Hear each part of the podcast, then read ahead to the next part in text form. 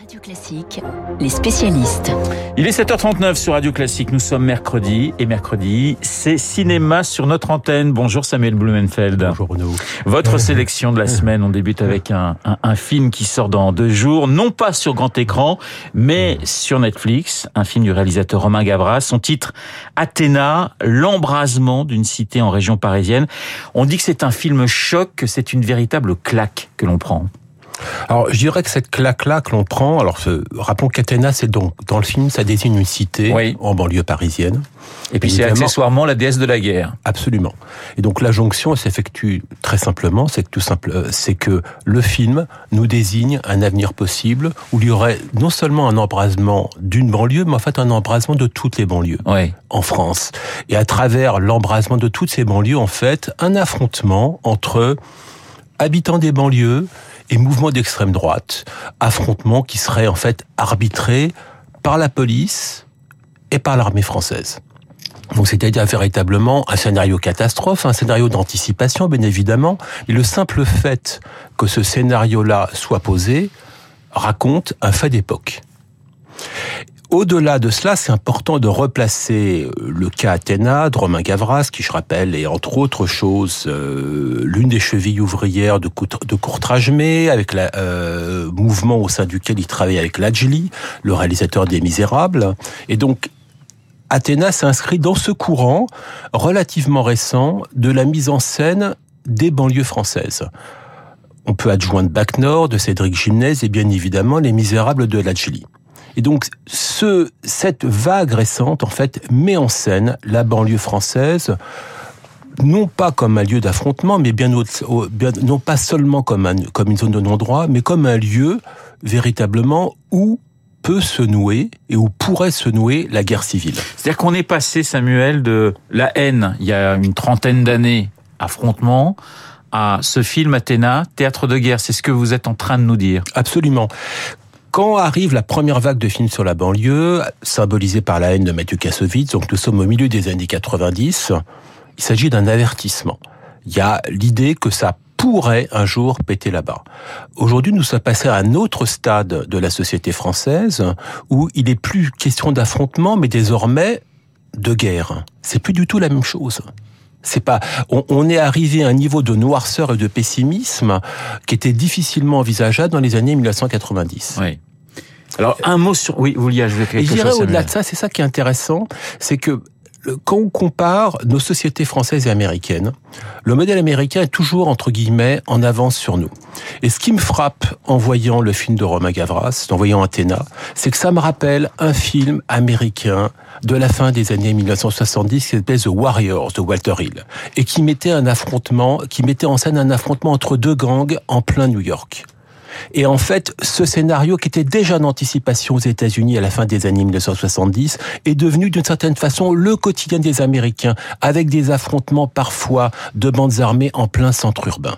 Or, ce phénomène des Warriors, qui était un film qui, qui avait été phénomène aux États-Unis, qui avait créé une grande polémique, avec des affrontements même parfois devant les salles, eh bien, ce présent américain pourrait de, pourrait incarner notre devenir en France. Alors un mot Samuel sur le réalisateur Romain Gavras, c'est le fils de évidemment, avec euh, j'allais dire une, une différence notable, c'était que Costa Gavras, son père, parlait de problèmes qui se passaient, j'allais dire, dans le monde. Je pense à Z, je pense à l'aveu. Donc, dans des pays bien ciblés, Romain Gavras dit finalement, euh, le problème aujourd'hui, il est dans notre pays. Oui, absolument. C'est frappant de voir que Costa Gavras, qui était le grand cinéaste politique des années 1970, état de siège, Z, donc qui mettait en scène les dictatures en Grèce, en Amérique du Sud, euh, l'aveu qui était mis en scène justement la dictature soviétique, eh bien, Auparavant, il était évident dans les années 70, lorsqu'on était un cinéaste politique, de mettre en scène un théâtre géopolitique. Aujourd'hui, quand on voit Romain Gavras, le fils d'eux, il y a rien de péjoratif. Absolument. Hein. Bien évidemment. Mais, eh bien, c'est frappant. Eh bien, ce que l'on met en scène, en fait, c'est ce qui se passe de notre fenêtre. Ouais. Alors, sorti aujourd'hui au cinéma, euh, on va changer de, de registre. Hein. Sorti au cinéma des Enfants des Autres avec Virginie Fira, Roche Dizem, d'une belle course avec Danny Boone, Lynn Renault, de Don't Worry Darling de Olivia Wilde, mais aussi Moon Age Daydream, un documentaire présenté à, à Cannes sur David Bowie, signé Brett Morgan. Vous m'avez dit, Samuel, c'est astucieux sans être superficiel. Et absolument. C'est d'abord, d'abord, il y a un travail considérable. Le réalisateur Brett Morgan a eu accès à un nombre d'archives inédites sur Bowie jamais vu. Donc euh, véritablement des centaines d'heures sur Bowie qui sont ici assemblées sur, euh, sur, environ deux heures. Donc il y a un travail de recherche sur les archives, des archives jamais vues, qui est absolument remarquable. Ce qui est très intéressant, c'est le point de vue sur Bowie.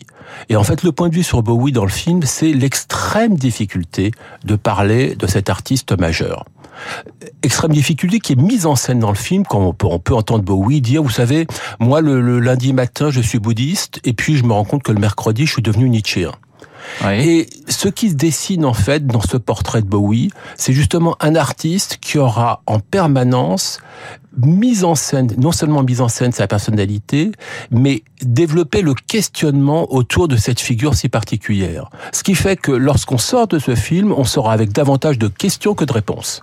Il ne s'adresse qu'aux fans de Bowie ou on peut, euh, ou finalement il est beaucoup plus grand public? Bah, Je pense que ça fait quand même un moment, fort heureusement, que Bowie est entre guillemets sorti de son couloir de piscine. Que, ouais. que ce n'est plus seulement un phénomène de rock, mais c'est devenu en fait un phénomène culturel. Et d'ailleurs qui est lié au fait que la personnalité de Bowie n'aura cessé de s'enrichir au fil des décennies. C'est plus, c'est pas seulement, ce n'est plus seulement un artiste de musique, c'est devenu un acteur, c'est aussi devenu un très très grand lecteur. Il y a, je dirais, Bowie avait publié, enfin, ont été publiées récemment les notes de lecture de Bowie. En fait, Bowie est une figure de la culture du XXe siècle. Un film documentaire, allez voir, tiens, quelques notes de Rock and Roll Suicide. Get too old to lose it. Too young to choose it. And the clock waits so patiently on your song. You walk past the cafe that you don't eat when you've lived too long. Oh no, no, no, you're a rock and roll suicide. Voilà quelques notes de Rock and Roll Suicide. Ça va faire plaisir à, Marc Bourreau, à Guillaume Durand, à Sophie Paolini également, à la rédactrice en chef adjointe de Radio Classique et puis à pas mal d'auditeurs de Radio Classique évidemment.